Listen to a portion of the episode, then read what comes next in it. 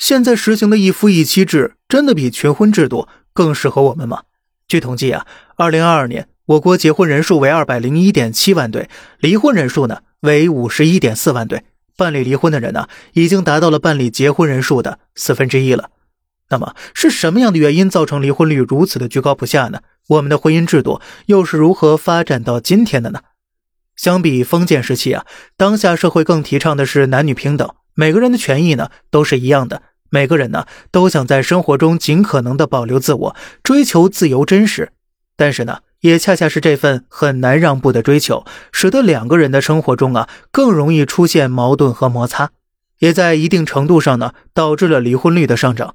其实啊，我们的婚姻制度发展至今也是经历了很多种模式的。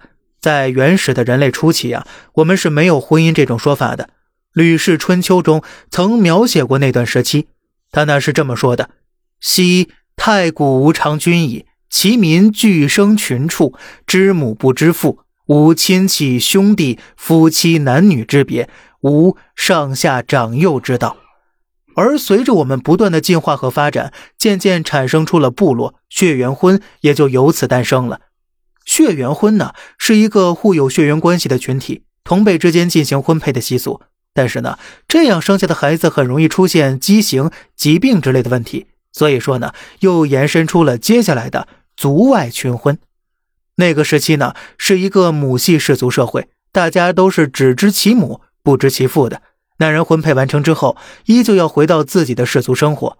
那么后来的婚姻制度是如何从母系社会又回到了？父系社会的呢，咱们呢下期接着聊。